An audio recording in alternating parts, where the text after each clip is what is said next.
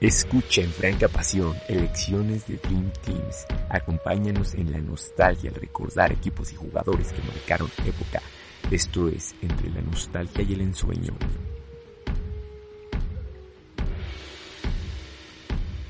Hola, hola, bienvenidos a este episodio de Franca Pasión en su edición correspondiente a, a un espacio en el cual vamos a apelar un poco a la nostalgia, al ensueño, precisamente esta versión de Franca Pasión se llama Entre la nostalgia y el ensueño.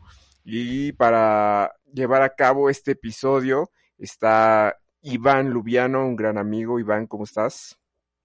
¿Qué onda, mi querido Toño? Bien, bien contento de estar por acá eh, como invitado y pues un, un, gusto de platicar sobre todo este tema, ¿eh? apasionante sin duda alguna el que vamos a tocar eh, en esta ocasión. Sí, será un espacio precisamente para, para el ensueño, para tener dinámicas de los mejores equipos de, ensueño, quizá del Mundial, de la Champions, y de la nostalgia para recordar algunos equipos, algunos equipos que, que fueron importantes, sobre todo en nuestra infancia, en la secundaria, por allá por, por esos, por esos años. Y el día de hoy vamos a hablar de, bueno, vamos a estar dialogando y, no, y nombrando algunos cuantos futbolistas, sobre todo eh, que se desempeñaron como centro delanteros, eh, como los famosos nueve.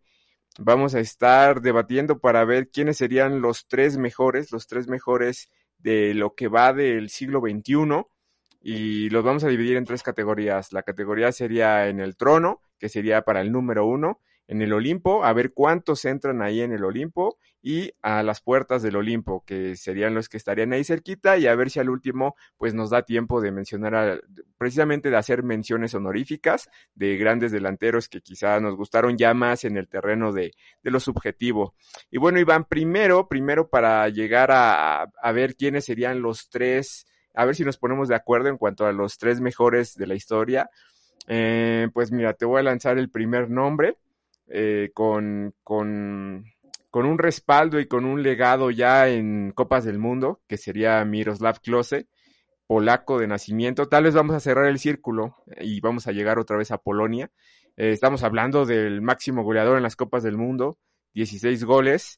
Yo me acuerdo de él precisamente cuando empecé a ver fútbol europeo, entre el 2005 por ahí, eh, y en el 2006 él estaba en el Werder Bremen, eh, justamente gana la, la, bota de oro en, en, el, en el 2006. Y si mal no recuerdo, fue la última vez que ganó, bueno, en Alemania es un cañón, el cañón de los goles, el que les dan a, los máximos goleadores. Y ¿en dónde pondrías tú a Miroslav Klose, Iván? Eh, después llegó al Bayern München, en la Lazio fue importante. ¿Dónde lo pondrías tú? O no sé si entraría en estas tres categorías. Supongo que en el trono no. Eh, eh, en el Olimpo, eh, a las puertas del Olimpo, o no? ¿Qué, qué piensas tú sobre Miroslav Klose? Híjole, me, me, la, me, la, pone difícil. Primero porque desde, desde lo que arrancaste diciendo, creo que ya, ya, me dieron más ganas o también me dieron muchas ganas de tocar a esos a esos delanteros que, que, mencionas desde lo subjetivo, ¿no? Pero, pero a ver, hablando específicamente del alemán, Híjole, es, es, es, que está muy complicado porque aquí tendríamos que hacer como un proceso de descarte, pienso yo, ¿no? Este, y ir, ir poniendo varios nombres e, e irlos ordenando, porque es, que está muy complicado. O sea, Close, sin duda alguna, sin duda alguna, estamos hablando del, de eh, las épocas recientes, ¿no? Por lo que sí, tengo claro. En, en lo que va del siglo, sí, tal cual lo que va del siglo, del 2000 para acá, ¿no? Puntualmente. Entonces. Bueno, ah, qué bueno que dices eso, porque yo, yo diría a quien nos esté escuchando que el año cero no existió. Entonces, para mí, el siglo empezó el, el primero de enero del 2001, ajá. Del 2001. Bueno, que acá no tengo exactamente el dato de cuándo fueron los goles, o, o, digo, si esto va, va, a jugar parte, cuándo fueron los goles, por ejemplo, eh, en, en, qué mundiales fueron los, los que anotó goles Close, ¿no? Porque eh, estuvo todavía en el del 2010, pero ya no en plenitud, ¿no? O a ver, haciendo, haciendo un poquito de memoria, en el 2006 estuvo en plenitud Close. El, el, el récord lo logra en el 2014, cuando Alemania es campeona. Ahí logra el récord, precisamente superando entonces, los. ¿Anotó 2014, 2010, 2006, 2002? Y también en, el, en, el 98, 98 no jugó. No, 98, mm, no, que yo recuerde, no, me acuerdo de, de Bierhoff, de Janker, pero no, creo que él, que él no, ¿eh? Porque precisamente eh, entre 2002, bueno, en el 97 él apenas empezó su carrera, en el 97 él tenía aproximadamente 19 años, más o menos, eh, y la empezó como en la sexta división de Alemania. Mm, en el 2002, de hecho, es el, el único jugador en la historia de los mundiales que, marca cinco goles de cabeza. Digamos que ahí fue donde también sumó goles importantes y de cabeza, cinco de cabeza, y eh, pues llegó a cuatro, a cuatro semifinales, o sea, en 2002, 2006, 2010, 2014, ha sido un jugador pues muy importante para esa selección porque también no sé si coincidas conmigo, hablando de Close, que después de él no está claro, para nada claro, quién es el nueve referente de, la Mannschaft. Mira, ya corroborando eh, los datos, justamente fue en el año 2001 en el que debutó Miroslav Klose con la selección mayor de Alemania, ¿no? Entonces queda, queda confirmado, todo está dentro del siglo, nada más por cuestiones de parámetros de hacer esa competencia justa, si es que vamos a poner en competencia a los mejores delanteros del siglo, así es que sí, es el, eh, todos los goles de, que hizo en Copas del Mundo los hizo en este siglo, es el máximo anotador en campeonatos mundiales, tiene que estar mínimo, mínimo, desde mi perspectiva, al menos ahorita arrancando el programa, arrancando la lista de nombres, en el top 10. Mínimo ahí tiene que estar Miroslav Klose, ya en cuestión, eh, eso es por, por números, no tan solo lo que hizo con selección, ya en cuestión de gustos, de la subjetividad esta que mencionabas, no, no es de mis jugadores favoritos. La verdad, no, su estilo no, no se me hace tan, tan atractivo, pero eso es una cuestión muy personal. De que fue efectivo, fue efectivo, sin duda alguna. Sí, tampoco es de mis favoritos. De hecho, pues es goleador histórico de la selección alemana, una, selección con demasiado peso en, competiciones internacionales, pero no es tampoco de los eh, máximos goleadores de la liga alemana, no está ni entre los 20 eh, máximos goleadores de la liga alemana. Y bueno, también, eh, no sé qué te parezca como criterio, tú me dices si para ti es importante o no el hecho de que dentro de los nombres, de los nombres que aquí vamos a andar barajando, eh, ¿qué tan importante es para ti que haya jugado solo en una liga o en varias? ¿Sí sería un criterio importante para ti? No, yo creo que dependiendo, no, no sé si lo podemos limitar como, como un criterio. Es decir, puede haber algún jugador que toda su vida haya jugado, que prácticamente toda su carrera, se me ocurre ahorita de momento, así no sé si vayas, lo vayas a sacar a, flote, a luz, eh, a Raúl, a Raúl con el Real Madrid, que bueno, prácticamente, o, bueno, ni siquiera tengo el dato, ¿no? Pero pues al menos... Se fue al Schalke, se, fue al Schalke después. Se fue al Schalke, pero ya, ya en la recta final de su carrera, ¿no? Pero realmente el, todo lo importante de Raúl fue en el Real Madrid no por eso vamos a demeritar lo que hizo Raúl, ¿no? De hecho está, está excelente. Ahora, a lo mejor acá, eh, al estar mucho tiempo en Alemania, eh, y al no saltar, porque, a ver, tengo entendido que Miroslav Klose estuvo en Alemania, estuvo algún momento jugando en Italia, ¿y dónde más? Y ya nada más, ¿verdad? Sí. sí. Entonces, a lo mejor como que, como que no tiene esa experiencia de, de, la mejor, de jugar en una de las mejores ligas del mundo, pero con lo, que hizo más valioso fue en el Mundial, entonces yo creo que esto sale sobrando. También en estos equipos puede ser que lo más valioso lo hayas hecho no en tu liga, sino en la Champions League, y también entonces ahí ya, ya es diferente. Yo creo que ahí ah, no me gustaría poner como un parámetro nada más la liga, eh, sino que más bien dependiendo de, las circunstancias. Es decir, si, si estamos poniendo a Klose por lo hecho en la liga alemana nada más, probablemente ahí sí, ahí sí no estaría eh, pensando que es de los mejores del siglo, pero ya volteando a ver lo que hizo con su selección, la cosa cambia, ¿no? Sí, exactamente, delantero de selección, cosa que Hugo Sánchez no fue en la selección, por poner un ejemplo. Y Cuauhtémoc sí, lo tenía que mencionar rápido, aunque, aunque no es delantero centro, pero... Sí, ah, ya mencionaste, bueno, vámonos con, con Raúl González Blanco. Antes de que Lewandowski, Benzema, Cristiano, Messi brillaran tanto y acumularan goles y goles en la Champions League, pues bueno, estaba Raúl González. Es muy curioso cómo cuando se va Raúl, cuando hay una junta importante en la selección española y después del Mundial del 2006, ya para el siguiente proceso, pues cortan a varios jugadores, entre ellos Raúl, pues la selección, la selección española empieza a jugar diferente, empieza a tener un estilo de juego impuesto por Aragonés, logra títulos a la postre, la historia dorada que ya sabemos de, de la selección española, pero Raúl, Raúl era demasiado, demasiado importante, todos los reflectores estaban en él, tanto en selección como en Real Madrid, eh, no vamos a contar ahorita la Champions del 2000 que la gana el Real Madrid, pero en Glasgow en el 2002 la vuelve a ganar el, el Real Madrid. Um, entonces, pues bueno, quizá Raúl si es de estos delanteros que estuvo entre esa, entre el siglo pasado y este siglo, ya como, como decías hace rato cuando mencioné lo del Schalke, pues ya, ya eran sus, mm, no quiero decir en decadencia, pero ya no estaba en su máximo nivel, ya no estaba, además creo que también para, para los tiempos que empezaron como a, a venir desde este, desde este siglo exactamente, uh, como que ya era no, no era un delantero que a veces creo que no era ni un 9 ni un media punta, entonces no sé, eh, no sé para ti eh, ¿qué, qué opinión te merezca Raúl González. No, oye Toño, pero, pero primero eh, no nos equivocamos, no nada más jugó en el Real Madrid en el Schalke. Entonces, eh, ya hay que ponerlo con otros parámetros. Jugó en el Al de Qatar. Ah, ok, ok, sí. Y en el Cosmos okay. de Nueva York también.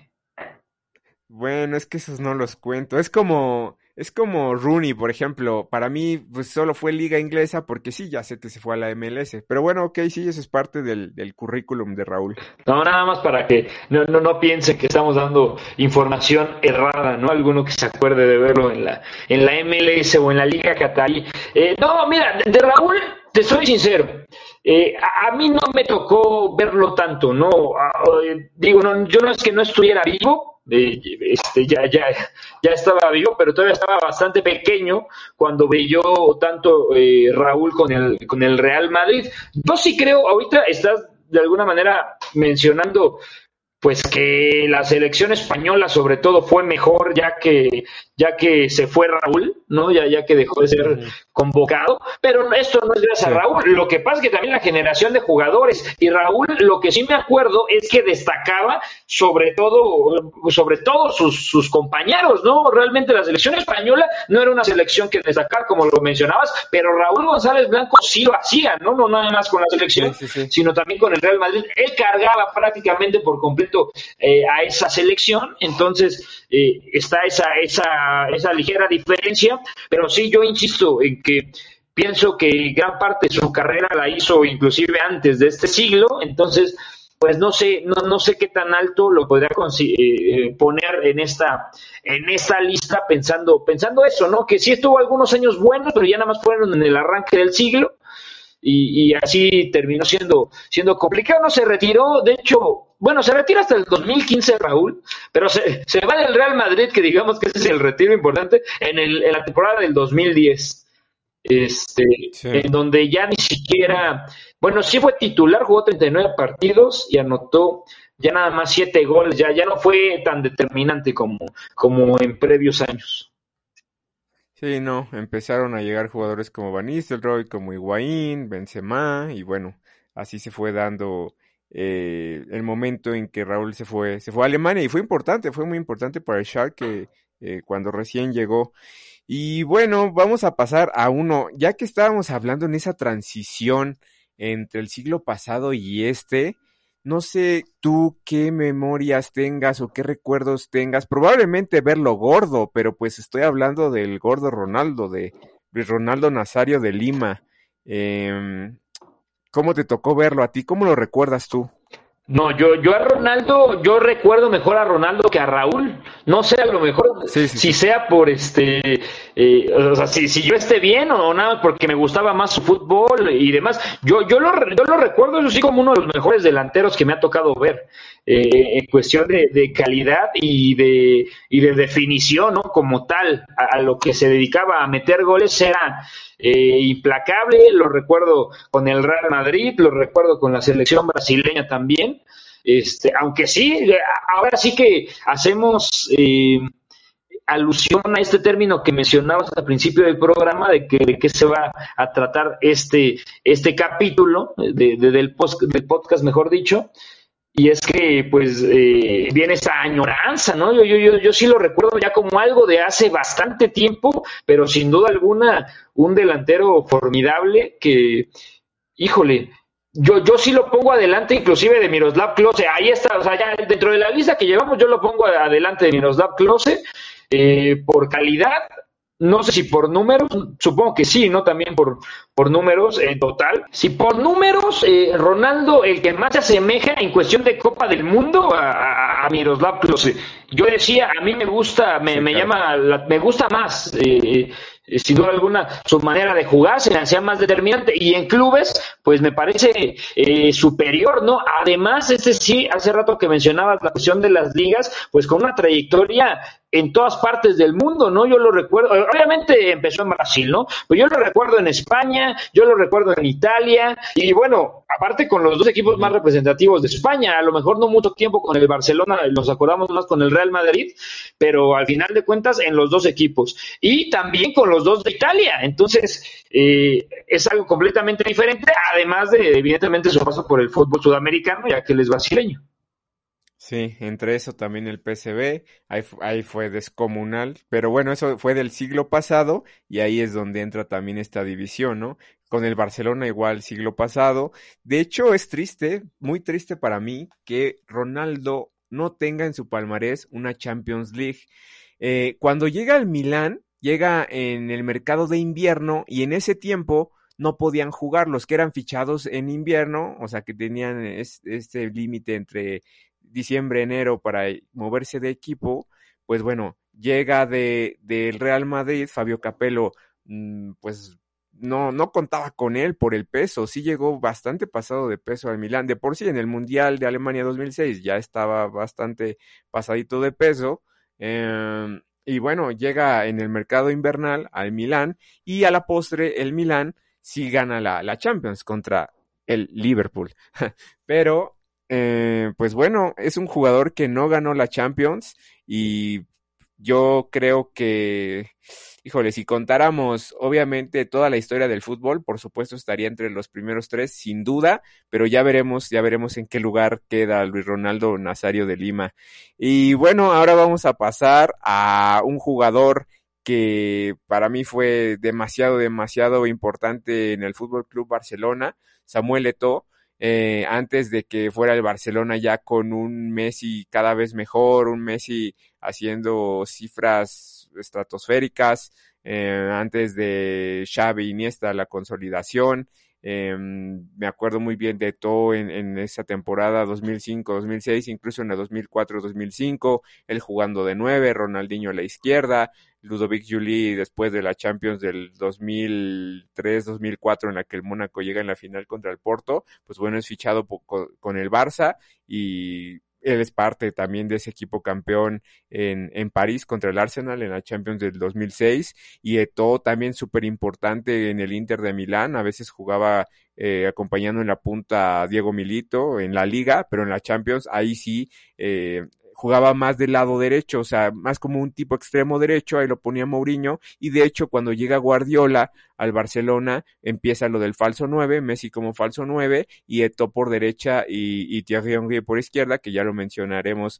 en un rato, y bueno, no sé tú qué, qué recuerdos tengas de To, qué te parece, crees que entraría dentro, dentro de los eh, mejores o el mejor eh, delantero africano de la historia, aunque ese podría ser tema para después, hablar más de los africanos, pero ¿qué me dices sobre Samuel? Híjole, no, también gran jugador, sin duda, sin duda alguna. Yo lo recuerdo, bueno, ya lo mencionaste tú con estos dos equipos, ¿no? Con el Barcelona y con el Inter de Milán. Yo, yo, yo lo recuerdo ahí siendo parte fundamental. Además, estos delanteros, a mí sí me encantan estos delanteros que evidentemente eh, tienen un corte eh, diferente, ¿no? Los, que normalmente vienen del fútbol africano, que tienen un estilo distinto, pero creo yo que, que marcan una diferencia eh, justo de, de, una manera muy, muy distinta a un delantero promedio europeo, ¿no? Digamos. También hay que recordarlo con la selección de Camerún, ¿no? Evidentemente que este, los hizo, eh, bueno, fue partícipe para que llegaran a Copas del Mundo, ¿no? Entonces, eh, siendo claramente un ídolo, un ídolo por ahí, pues me parece que eh, excelente lo de este jugador. Fíjate, estoy viendo más o menos en cuestión de números, anotó un total de 427 goles en toda su carrera. 427 es, muchísimo, ¿no? Eh, evidentemente, eh, ahorita, pues, eh, en la actualidad, Este, a lo mejor decimos poquito, ¿no? Porque tenemos a, Cristiano Ronaldo y a Messi ahí compitiendo, pero, pero en su momento Eto anotar 427 goles, aparte es más difícil venir del fútbol africano, considero yo, este, que venir ya sea de Brasil, Argentina o, cualquier parte de Europa, pero me parece que se dice fácil, más no lo es, y, sobre todo lo determinante que fue en, sus clubes, en, en específicos, ¿no? En, el Barcelona, en el Inter de Milán, sobre todo en esos dos, ¿no? Ganando, ganando Champions, como ya lo mencionabas. Tan trascendental para, para los Leones, para la selección de Camerún que hoy preside la federación, nada más y nada menos. Y bueno, también algo que me dio muchísimo, pero muchísimo gusto es que Guardiola pues ya casi no contaba con él, tuvieron problemas y se da este intercambio prácticamente, no sé quién puso más dinero, no sé cómo habrá sido la transacción, ni recuerdo, a veces tampoco dan cifras tal cual eh, reales de cómo fueron las negociaciones, pero Eto se va al Inter de Milán, Zlatan Ibrahimovic llega al Barcelona y acaba ganando por, o sea, una, una Champions, otra Champions al hilo, Eto, o sea, la había ganado en el 2009 y luego con Mourinho en el Inter la vuelve a ganar y además sacan al Barcelona, sacan al Barcelona con un primer partido muy muy bueno tácticamente por parte de Mourinho y bueno muy eh, defensivo también no, un poquito defensivo también hay que decirlo pero es la manera en que se podía enfrentar al Barcelona de, de, Guardiola no hay que hay que decirlo. Y, ahí empezó ese duelo.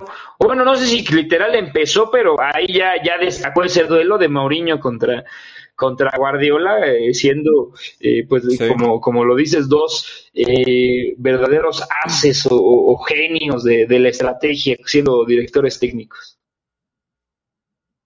Ahora dime, ya que hablamos del sueco, de Zlatan, del 1 al 10, a ti ya con el paso de los años, y ahorita ya también Zlatan, yo sí, ahí sí puedo decir que ya está en decadencia. Bueno, era justo, ¿no?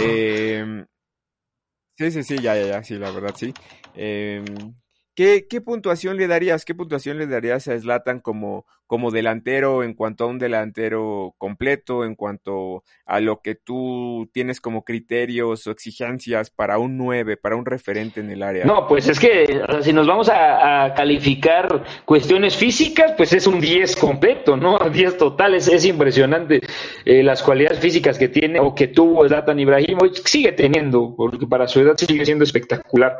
Este, no sé, de repente Slatan eh, evidentemente tuvo problemas de lesiones, ¿no? Slatan también como de continuidad tiene hasta la fecha exactamente y también de continuidad, ¿no? Por diversas razones no, no se mantenía mucho tiempo en el mismo club y creo que eso le termina pesando para que al menos yo de momento no, no lo ponga dentro de, un top 10. Eh, no sé, vamos a ver ahorita al final, al final de todos los nombres, pero este yo me atrevería a sacarlo de esa lista porque si bien fue muy importante y, destacado de manera permanente en toda su carrera, ni siquiera creo que haya brillado tanto con algún equipo en específico, ¿no? Siempre tenía destellos, hacía cosas espectaculares, ¿no? Yo creo que en cuestión de remates, de disparos lejanos, de los delanteros más espectaculares que yo haya visto, recuerdo alguno con la selección de Suecia de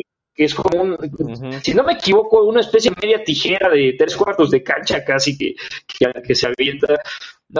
Disparos impresionantes los de pero como que no tuvo, diría que no tuvo consistencia prácticamente en ningún club, probablemente en alguno en su carrera sí, pero, pero no, no, justo, no de manera constante. Sí, un tipo con inteligencia, un tipo con una elasticidad eh, impresionante, creatividad también en cuanto a los movimientos de su cuerpo, porque para hacer eso yo creo que primero, yo creo que se lo imaginaba, después lo ejecutaba, porque si era nada más ejecutar sin pensar, pues wow, mis respetos. Es otro jugador que no ha, no ha ganado Champions, no tiene una Champions en, en su palmarés. Y hablando de, de, de Champions, alguien que se fue eh, del Arsenal para, para ganar una Champions, para tratar de ganar una Champions, fue Thierry Henry, eh, un jugador que a mí me gustaba demasiado. Em, en el 2000, en el 2000, en la Euro, eh, él juega ya como nueve, ya, es, ya era el titular, el nueve titular de Francia. Al final el gol decisivo, el gol de oro, que fue muy emocionante para mí, lo recuerdo muy bien, fue de David Trezeguet. Pero bueno, eso fue en verano del 2000, entonces no entra tanto en, en aquello pero eh, campeón con el Arsenal en el 2002, campeón con los Invencibles en el 2004, va obviamente al Mundial del 2006, él es el 9 y llega a Francia a la final contra Italia, después se va al Fútbol Club Barcelona, le toca más a veces por lo del falso 9 con Messi, bueno, le toca más un rol de tirarse a la izquierda, cosa que él puede hacer perfectamente bien por su velocidad, por su zancada, por su agilidad, eh, bueno, ¿Qué, ¿Qué, me tienes que decir sobre Uy, no, ¿qué, qué, es que, ¿qué, te puedo decir?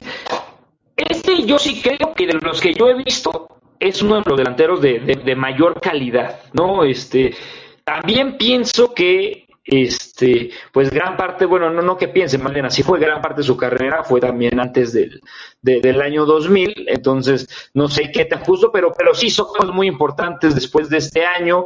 Eh, yo, yo evidentemente lo recuerdo con el, con el Barcelona importante, pero sobre todo esa, esa, carrera que tuvo en el Arsenal, en un Arsenal que siempre fue competitivo, ¿no? Que, que lo recordamos y siempre llegaba a momentos importantes, a pesar de que creo yo no tenía a tantos jugadores de tanto renombre, fuera de, Thierry Henry, que era el, máximo líder, sin duda alguna.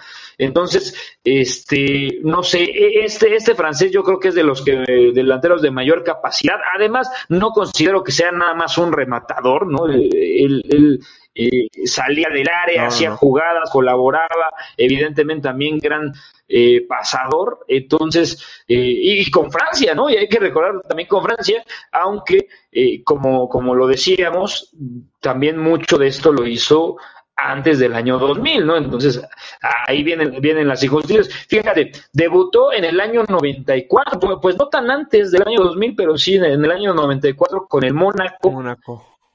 Ajá, exactamente, y se retiró pues con el Red Bull de Nueva York también, este, este fue de los primeros bombazos, ¿no? Que ya empezó a irse, eh, bueno, que al menos yo sí recuerdo bien en la, MLS, este, se retiró en el 2014, pero su última temporada en el máximo nivel competitivo, es decir, en el Barcelona, fue en el 2010. Entonces, ahí parte de su carrera. Estuvo en el Mónaco, Juventus, Arsenal. Insisto, ello lo del Arsenal, fíjate, estuvo en el 99 al 2012 y anotó un total de 228 goles, nada más con el Arsenal, nada más con el Arsenal.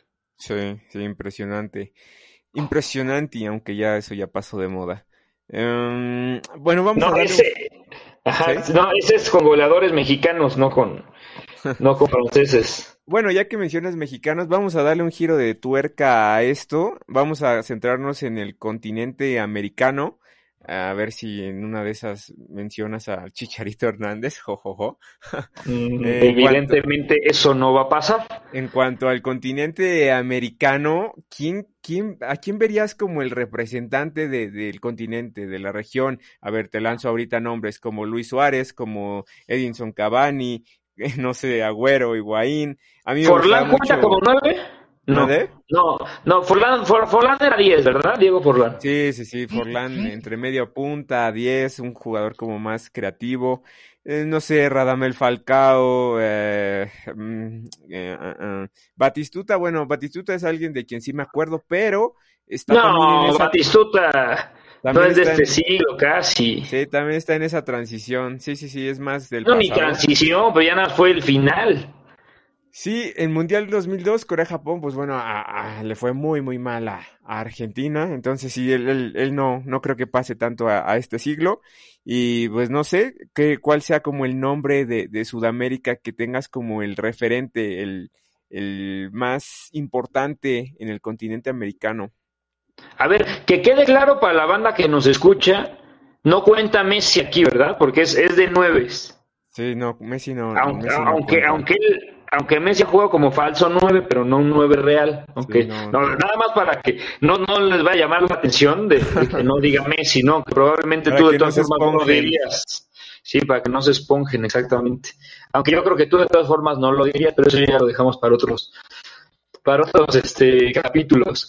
Este, no, mira, híjole, te voy a, es que no, no, quiero decir porque yo sé que es uno de tus jugadores favoritos, o al menos eso pienso, pero, pero sí yo creo que te, tengo que mencionar forzosamente a Luis Suárez, ¿no? Es que, es que realmente, ¿a quién más, no? Que haya brillado con selección, que haya brillado con clubes, no nada más con uno. A ver, espera, no te entendí, no te entendí. ¿No es o es de mis jugadores favoritos?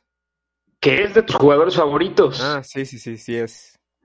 Por, eso yo quería decir otro, ¿no? Para que no, no se te ah. subiera tanto el ánimo. ok, ok. Pero, pero no sé, no, realmente a, alguno que le pelee, bueno, evidentemente sí hay uno, pero ya lo mencionamos, que se llama Ronaldo. Sí. sí, ¿No? Ese, pero ese supongo que si me estás preguntando ahorita es porque ya Ronaldo ya, ya lo dejamos por la paz. Aunque me refería más allá tal cual en este siglo, que haya empezado su carrera en este siglo sí, más, más reciente. A mí eh, solamente se me ocurre eh, Luis Suárez eh, realmente porque sí, sí fue un jugador que llegó a ser top 3 del mundo, ¿no? En, algunas temporadas. Este, y sí, ¿no? Porque, a ver,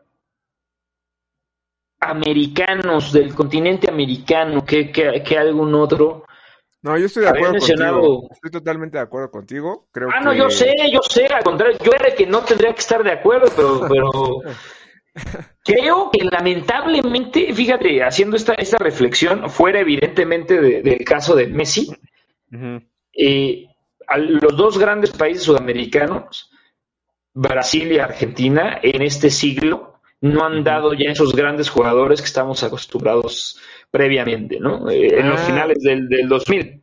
Sobre por cierto, por cierto, para los que nos escuchan, empecé a ver una serie buenísima que recomiendo en Paramount que se llama Adriano Emperador. Adriano era impresionante, Adriano era una locura, pero bueno, pasaron muchas cosas en su carrera, pero era tremendo. O sea, a mí me encantaba Adriano. A mí me encantaba. Sí, no, a mí también. No, yo, yo siempre lo, lo escogía, o siempre lo compraba cuando jugaba FIFA.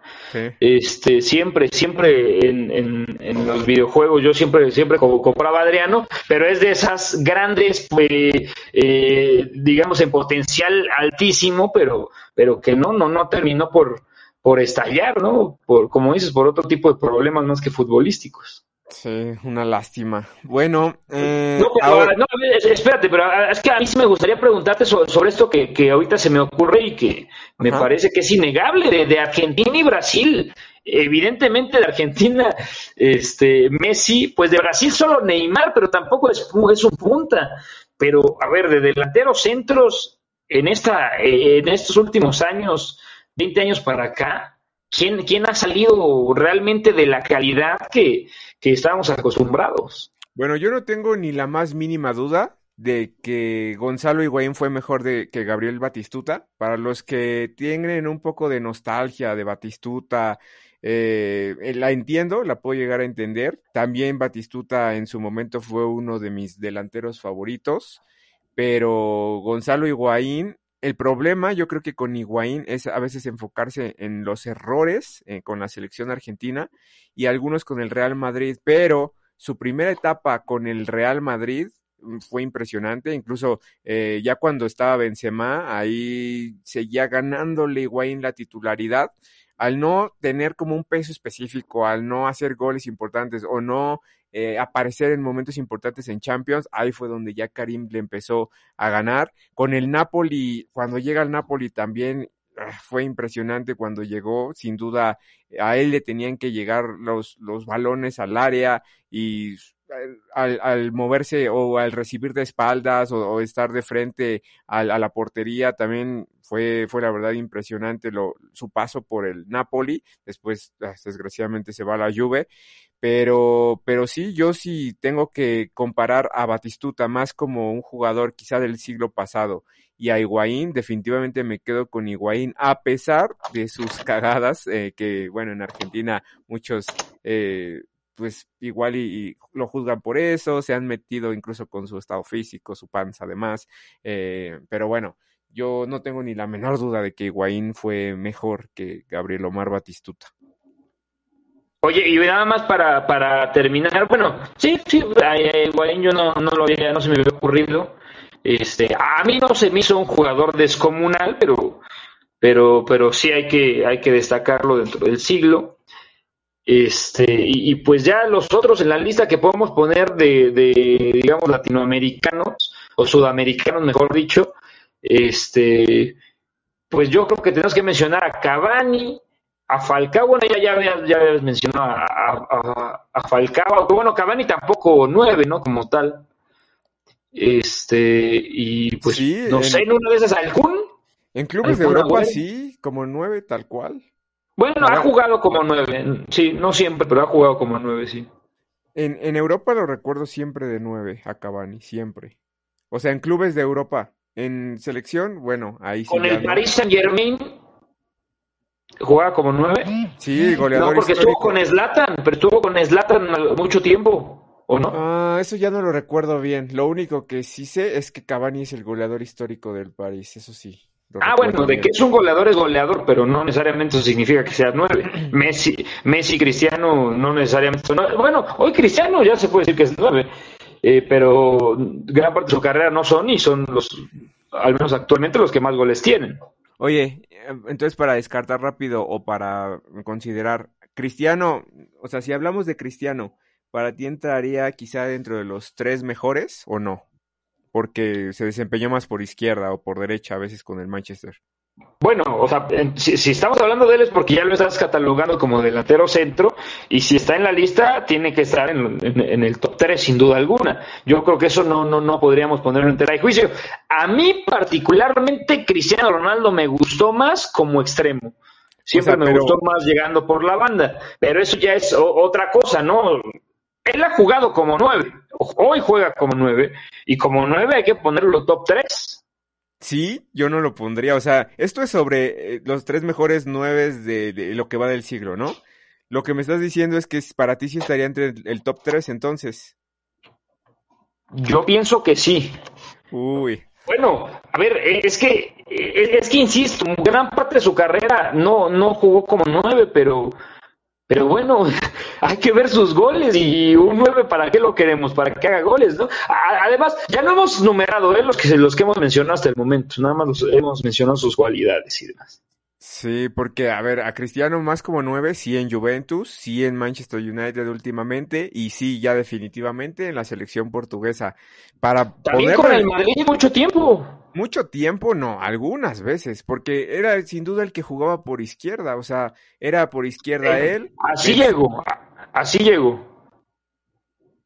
Mm, no, porque, a ver, si estamos considerando que su trabajo y todo lo que brilló en el Manchester United fue por las bandas, él llegó para lo mismo, él llegó para ser un jugador desequilibrante por banda en el Real Madrid. Ah, no, por eso, así llegó, así llegó para jugar por la banda, pero después lo ah. fueron poniendo cada vez, lo fueron centralizando cada vez más, y hubo momentos en donde jugaba con dos delanteros, este, el Real Madrid. Sí. Con dos, con sí. Sí es cierto, porque con Zidane él optaba por usar a Isco sobre todo, ya cuando Gareth Bale no fue opción para, para Zidane, eh, optaba más para eh, usar a, Isco, a veces en rombo o a veces ayudaba a defender Isco y quedaban dos líneas de cuatro y Benzema le facilitaba mucho el asunto a veces a, Cristiano. Eh, pero entre el top 3 de 9, no, no lo sé. Bueno, ya veremos al final. Mm. Eh, es, es, que yo, yo creo que el, debate acá es si lo ponemos como nueve o, no, Pero si, si, si, decidimos, si decidimos que sí lo vamos a poner ahí en la lista de los nueve, pues tiene que ser de los mejores. Eh. Sí, en la lista de los nueve, claro, sí, sí, sí, eso sí. Pero entre los tres mejores de, la, de lo que va del siglo como, como centro delantero, no lo sé. Bueno, en cuanto a la liga inglesa, ya sea dentro de la liga inglesa o la selección inglesa, yo solo pienso en Wayne Rooney y en Harry Kane. Obviamente Wayne Rooney es histórico por ser el segundo máximo goleador de, la Premier League, que bueno, pasó muchísimo tiempo en la Premier League, prácticamente todo antes de irse a Estados Unidos. Eh, lo mismo Harry Kane y ahorita pues es un, es un jugador que, que no es a veces ya tan, tan nueve. Harry Kane es un jugador que a veces eh, facilita el juego, por ejemplo, para Humming Son y bueno, pero en la selección sí, sí es más nueve. Pero de ellos dos solo consideraríamos a Rooney, ¿no? Sí, mira, eh, la, verdad, el caso de Harry Kane sin duda alguna tiene mucho talento, pero yo sí pienso que es un futbolista que se ha quedado en su zona de confort Digo, dentro de lo que cabe esto, esto que sea posible, ¿no? Pero Harry Kane tiene todo y podría ir a cualquier gran equipo de este, de, este mundo, ¿no? De, cualquier liga, inclusive de esa misma liga. Y, y, con todo respeto, yo creo que se mantiene un equipo que, si bien ha sido muy competitivo, este, y, bueno, en una liga que siempre ha sido muy competitiva, pero que no ha querido, no, no, no sé que no ha querido, no ha podido dar el salto a esos grandes equipos que, tengan todos los reflectores. Sobre todo estoy hablando por una cuestión de presión, ¿no? irte a jugar a un Barcelona, a un Real Madrid, porque yo creo que Harry Kane ha tenido la oportunidad, pero no lo ha hecho. Sí, sí, sí, sí. Eh, incluso a moverse a un, a un equipo que quizás aspire a, así a ganar títulos dentro de, de, la misma Premier League, como el Manchester City, alguna vez se habló, pero bueno, entonces eh, ya veremos Rooney en dónde, en dónde terminamos poniéndolo. Eh, ¿Tú a Rooney sí lo ves más como nueve o tú te lo imaginas más como media punta, como diez? Yo lo veo más como nueve. No, yo sí, yo a Rooney sí, sí, nueve, sí, sin duda alguna. sin duda alguna, yo lo recuerdo. Eh, alguna vez lo, lo, platicábamos hace no mucho, Toño, ¿no? Con, Carlos Tevez, este, con ese Manchester United, con Cristiano Ronaldo también jugando por un lado. Este, realmente un equipo, bueno, se llevó una Champions, un equipo que, que daba, daba miedo ahí, el niño malcriado, eh, el bebé británico, ¿no? Que le decían, Wayne Rooney. Sí, así es. Y ahora, bueno, me gustaría mencionar a alguien que, bueno, no, no estuvo en una selección europea que aspira a títulos, ¿no? No, no fue de una selección como importante, que estoy hablando de la selección de Ucrania, incluso ha sido entrenador de, de la selección de, de Ucrania. Y bueno, es alguien que recuerdo bastante bien, pero sobre todo por un error, un grandioso error o al menos... No, no lo recuerdes por eso, Toño. Bueno, yo sé que tú sí, pero por otras causas. O una gran, o una gran atajada. Pero, pero no le digas a la gente que, que lo tiene que recordar por eso, por favor. No, no, no. Estamos hablando de que eh, ganó una Champions con el Milan, llega a la final del 2005, ya para la del 2007 pues ya estaba en el Chelsea, ya ahí empezó, empezó ya la debacle de su carrera, pero bueno, se le recuerda sobre todo al buen Shevchenko, al buen Andriy Shevchenko, Sheva, en el Milan, y pues es un, eh, yo lo pondría, mm, ahorita nada más sin pensarlo demasiado, sí en las menciones eh, honoríficas, no sé si en el en esos tres peldaños que mencioné al principio, pero sí creo que fue un, gran, gran delantero. Mira, está difícil por esto mismo que hemos sacado a varios, entonces aquí tenemos que ser congruentes, ¿no? Que, gran parte de su carrera eh, la, hizo antes de, este siglo, ¿no? Antes del año, del año 2000. Entonces ahí está eh, la, situación de, que podría ser injusto, aunque sí creo que sus mejores años bueno, no creo, lo sé, ¿no? Sus mejores años los vivió con el Milán y ahí sí fueron a partir más o menos del año 2000. Sí, exacto. Este, a mí, eh, yo, yo a ti te lo he platicado, ¿no? Este, en algún momento, a mí ese es mi delantero centro favorito de la historia, desde siempre. Me encantaba la manera que jugaba, una velocidad, una movilidad, una definición fantástica. Muchos lo recuerdan por ese partido que tú mencionas contra el Liverpool, en esa trágica remontada eh, sobre el Milan, que en donde ganaba 3 a 0 en la primera mitad y, de pronto cae el 3 a 3 y luego termina fallando Shevchenko el penal en la tanda eh, ya, ya al final, pero, pero bueno este, yo no, no, no encasillaría ahí al jugador ucraniano. Y también lo que hizo con Ucrania. A ver, Ucrania una selección, hay que decirlo, que no, no, es, no es competitiva. No, nunca lo ha sido Ucrania. o, fuera, fuera de cuando llegó a estar Shevchenko, no era una selección eh, competitiva y, los metió a una Copa del Mundo, ¿no? A una nada más, no, no estoy seguro si nada más a una o, a, en dos. El 2006, en el 2006 me acuerdo muy bien, me gustaba cómo jugaba esa selección y pues bueno, la sí, es la única, sí. memoria. Sí, sí, es la única, y ahí, este, eh, sí, esa, esa es la única, sí, en, la, en Alemania 2006 llegaron hasta los cuartos de final, ¿eh? Tampoco se quedaron nada más así eh, como, como participantes. Shevchenko lo hacía todo. Sí, sí, sí. Bueno, ahora vamos a hacer ya una pregunta más específica. Quien nos escuche también vaya pensando en justamente estas categorías o estos peldaños que mencioné al principio. ¿Quién estaría en el trono? ¿Quién en el Olimpo? ¿Y quién a las puertas del Olimpo?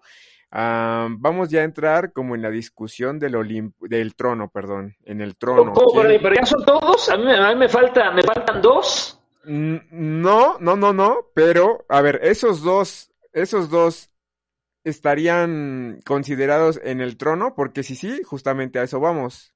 Me faltan los de moda, ¿no? Los que están ah, ahorita, de moda ya en España. Justo por eso, por eso le, di este giro para entrar al eh, precisamente en el trono. Porque a esos dos, a esos dos, que son Robert Lewandowski y Karim Benzema, sí los considero en disputa para estar en el trono. ¿Estás de acuerdo o no? En disputa al menos sí, sí, sin duda alguna tienen que estar. Ok, entonces vamos a entrar en esta categoría. ¿Quién se sentaría en el trono como el mejor nueve de lo que va de este siglo? Y bueno, Robert Lewandowski por un lado y Karim Benzema por el otro. Lewandowski ha hecho récords, ha roto récords de Gerd del Torpedo Müller, del Bayern München, de la Bundesliga incluso, de la liga alemana. Eh, yo lo recuerdo bastante bien y creo que fue su mayor hit, su, su noche histórica, anotándole cuatro goles al Real Madrid en aquella, en aquella semifinal del Con 2013. El claro. Y, y Karim Benzema, pues que con el paso de los días desde lo que vi en la Champions League contra el Chelsea, contra el Manchester City, contra el Liverpool, contra el París también en, en, octavos de final, pasan los días y digo, es que estaba Cristiano Ronaldo. El punto era que estaba Cristiano Ronaldo, Karim a veces era un facilitador, un armador, el que a veces jugaba de espaldas, eh, pero pero ahora que no está Cristiano Ronaldo, digo, qué barbaridad. Tú ya mencionaste quién es tu delantero favorito de la historia, o sea, de lo que has visto sería Sheva. Para mí es Karim Benzema, de la historia, sin duda.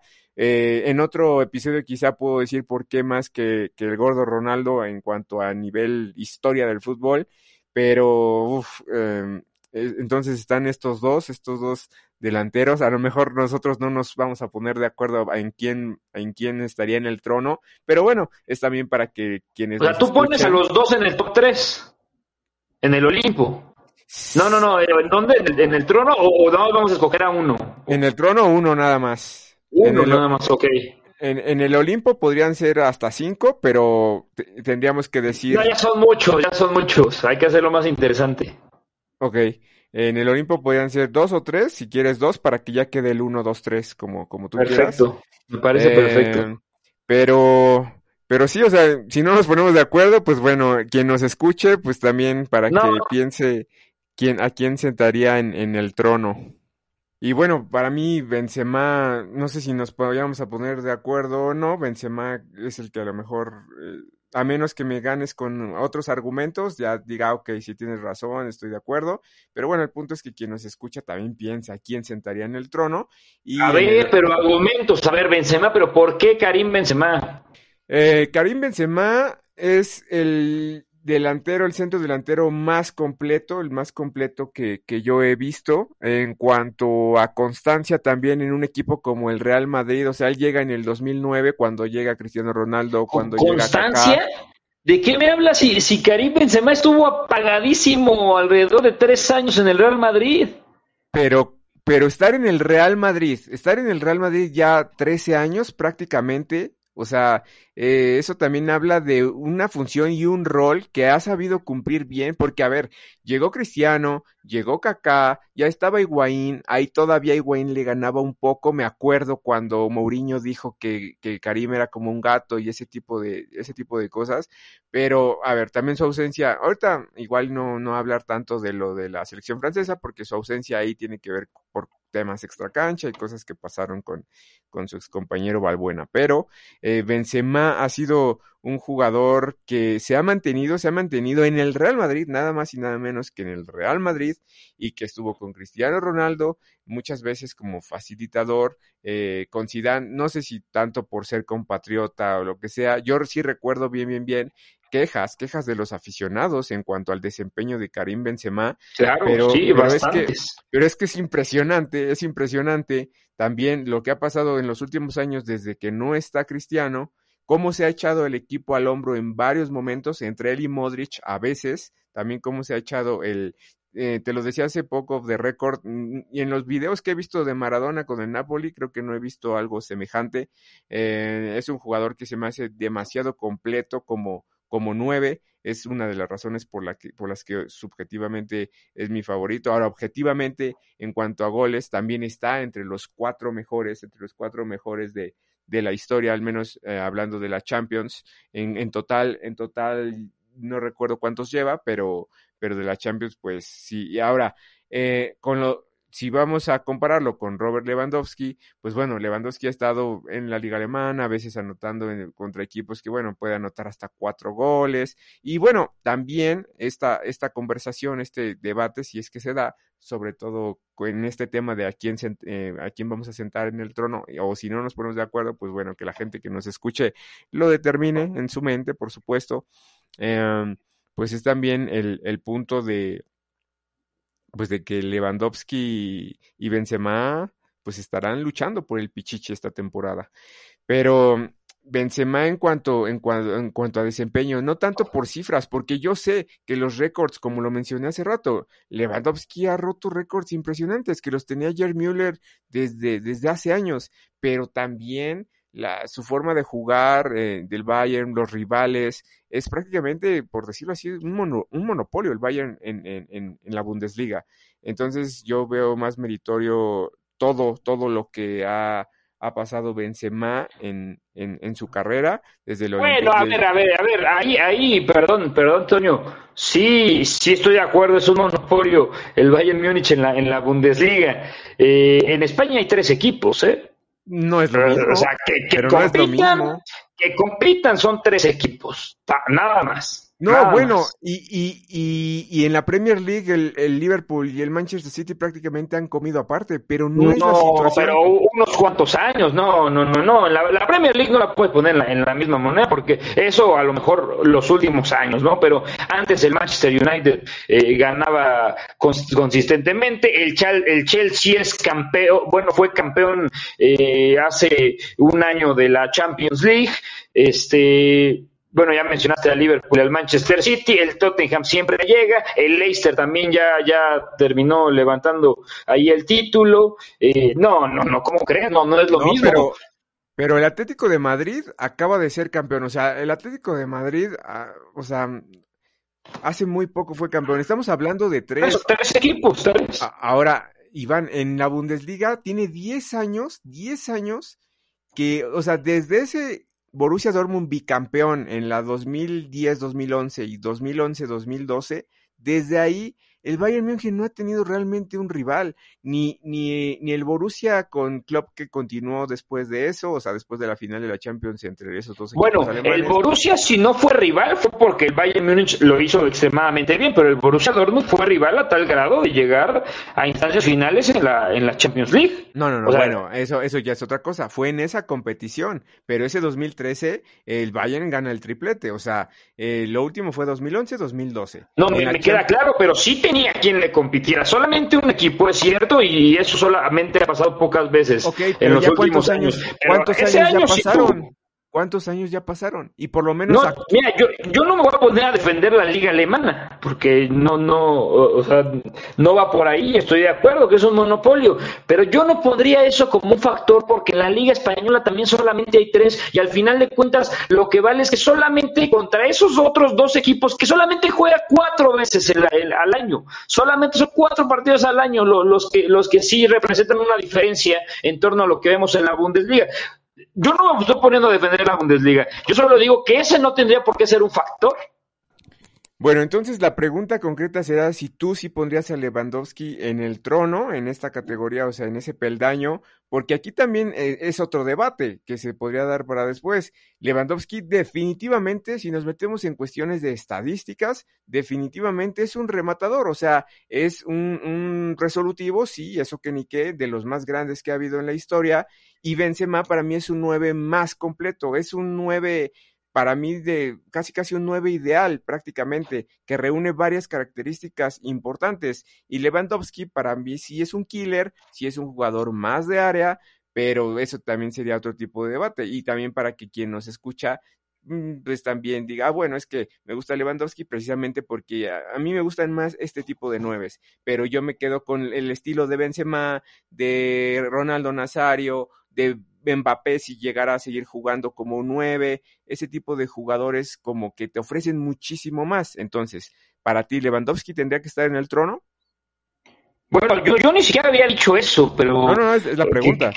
ajá, pero, pero la verdad es que sí, eh, analizándolo, yo sí pondría a Lewandowski en el trono de los nueve, porque la discusión es de los nueve. Y a ver, No, no, no, no, puede ser que elegiste mérito a un jugador porque, porque sea, nada más sea goleador, que, que mérito, no, no, aguas, mérito, pero no, Mérito, pero no para bajarlo hasta la cuarta posición, ¿eh? Tampoco. Ajá, pero, pero de alguna manera le está restando mérito que, que son más los otros porque tienen más movilidad, por decirlo de, de, alguna manera, pero pues al final de cuentas la posición lo que se necesita es meter goles. Si estamos hablando de 10, si estamos hablando de extremos, estamos hablando de otras posiciones, pues ya veremos eh, características diferentes, pero el remate a gol debe ser lo más importante para, para, eh, eh, para este debate, ¿no? Si, si, estás, jugando en la posición de 9. Además, yo creo que también está siendo un poquito injusto con, con, con, con Lewandowski en el sentido, si es un rematador y un goleador total, pero a ver,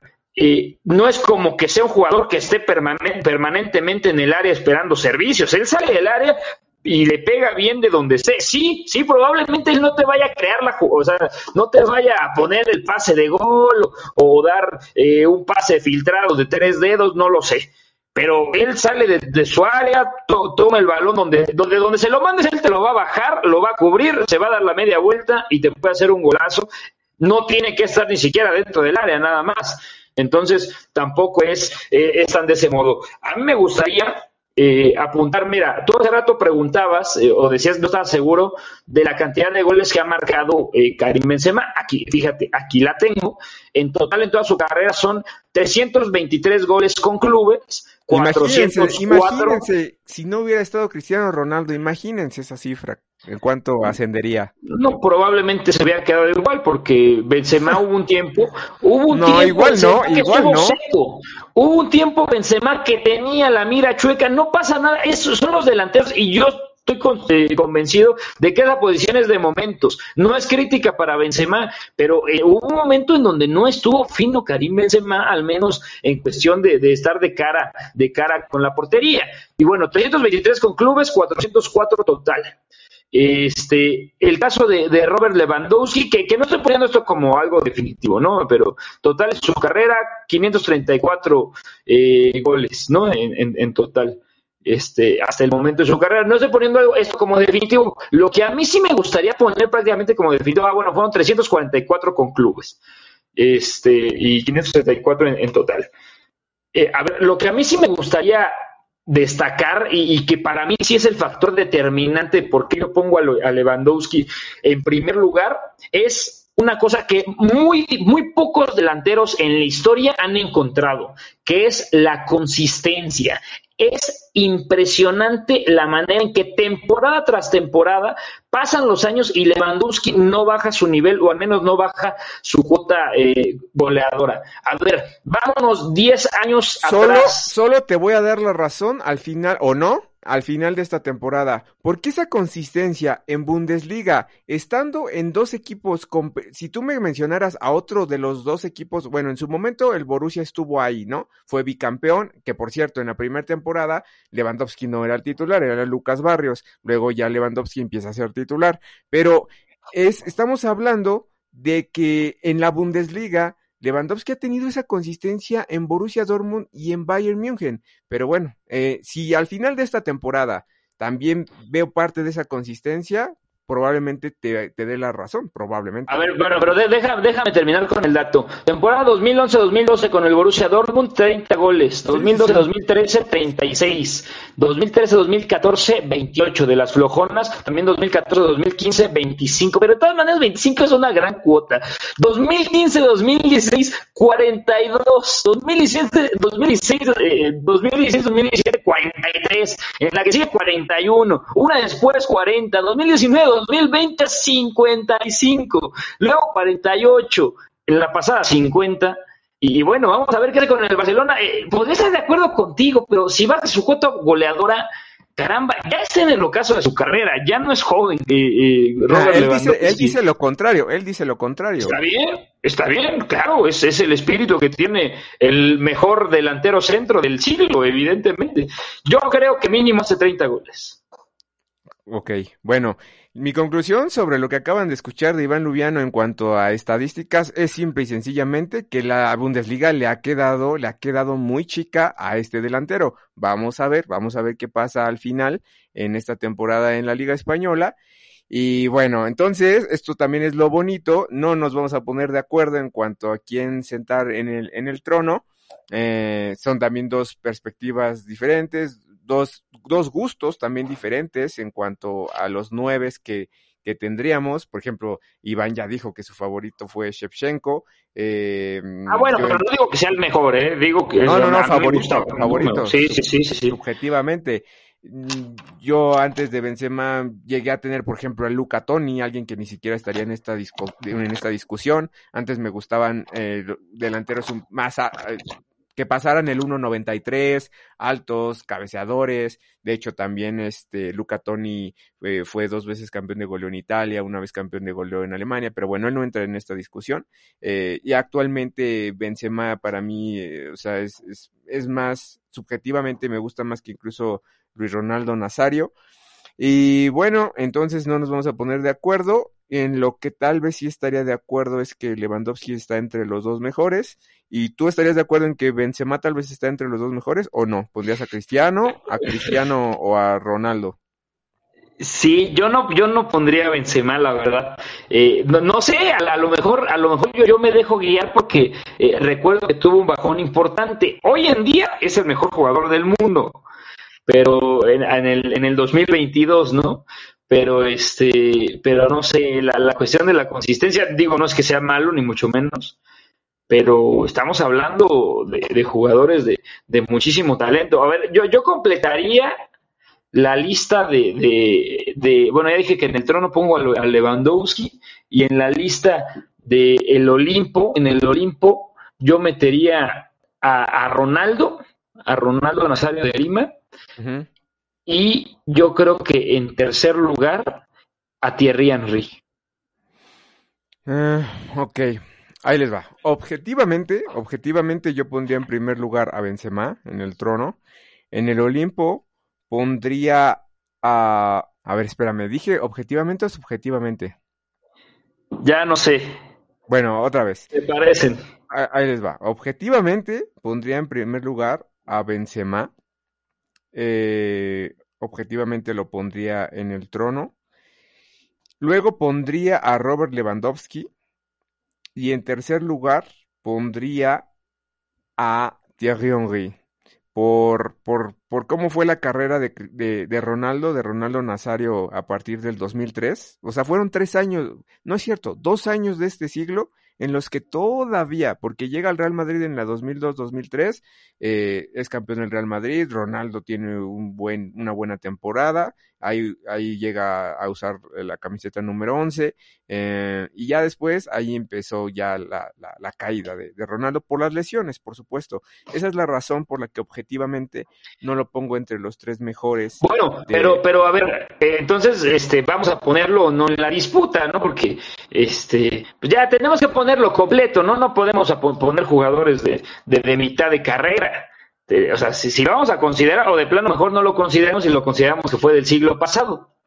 Lo no, cual es que, sería, es que, sería válido, ¿no? Sería válido. Es que la, la, Copa del Mundo del 2002 pues pesa, pesa bastante y lo que digo del 2003 también, llega al Real Madrid, la rompe en su primera, en su primera temporada, entonces por eso yo lo pongo a las puertas del Olimpo, no lo pongo en el Olimpo objetivamente y subjetivamente por gustos al que no pongo es a Lewandowski, sería en primer lugar eh, Benzema, eh, en segundo Thierry Henry y en tercero Ronaldo Nazario, ahí sí. Oye, y yo, y, y, yo nada más, este, eh, ahí puntualizando, ya, ya terminé en una contradicción porque al final de cuentas ya no puse a CR7, ¿no? Yo había dicho que si lo ponemos como 9 tiene que estar en el top 3. Sí, es que pero, no, yo no puedo, yo no puedo. Pero, pero me convenciste, ¿no? Eh, hay que, o sea, no porque no, no sea bueno cristiano, evidentemente, eh, no podemos decir eso, pero, pero sí, hay, no, hay, no hay que considerarlo tanto como 9, ¿no? Más, más movilidad. Lo, lo, que sí yo siempre he pensado de Cristiano Ronaldo, que por cierto Cristiano Ronaldo era, era mi jugador favorito más que Shevchenko, eh, bueno, delantero en general, este, sí, antes de a, antes de que llegara al Real Madrid, ¿no? A mí con el Manchester United me, me encantaba, inclusive con el Real Madrid cuando jugaba con extremo y justamente cuando eh, le quitaron cierta movilidad siento que a un jugador del talento Cristiano Ronaldo se, desperdicia porque ahí se hace más dependiente a, a, esos jugadores hay que dejarlos eh, a campo abierto, sobre todo un jugador con la velocidad que tiene o que tuvo. Sigue teniendo Cristiano Ronaldo, que es una cosa eh, impresionante, pero entonces ahí te voy, ya te voy a dejar ganar ahí sí el debate, lo que, lo que tú me debatías, pues que a Cristiano Ronaldo hay que, hay que considerarlo no tanto como un 9. Oye, y por último, en cuanto a africanos, una respuesta sencilla, Oye, tajante. Te faltó uno, ¿eh? Eto o Didier Drogba. Es lo que te iba a decir, no, no, no, no me preguntas sobre Drogba, yo prefiero a Drogba, no, a mí me, me fascinaba lo que hacía con el, con oh, el Chelsea.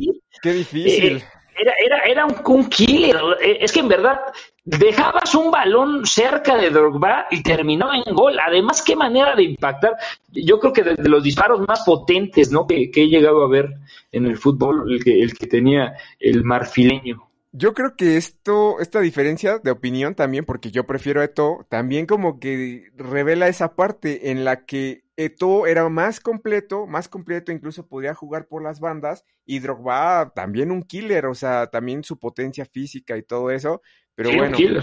Eh, entonces. Con la cabeza también. Eh, ese, ese aspecto importante, ¿eh? Este, para un 9 tiene que ser muy buen cabeceador y Drogba le ganaba por 800 veces a cualquiera. Uh, no sé si a cualquiera, no sé si a cualquiera, eh, pero bueno, ha sido bastante gratificante, ha sido un placer para mí estar hablando contigo de todo esto. Ojalá estés, eh, puedas estar acompañándome en otros episodios, por ejemplo, para hablar del Manchester United de la temporada 2007-2008. Eh, y no sé, algo más que tengas que decir, alguien quien quizá te hace tener un poco de nostalgia o algo que quieras agregar, alguna declaración, anunciar alguna de tus redes, lo que sea.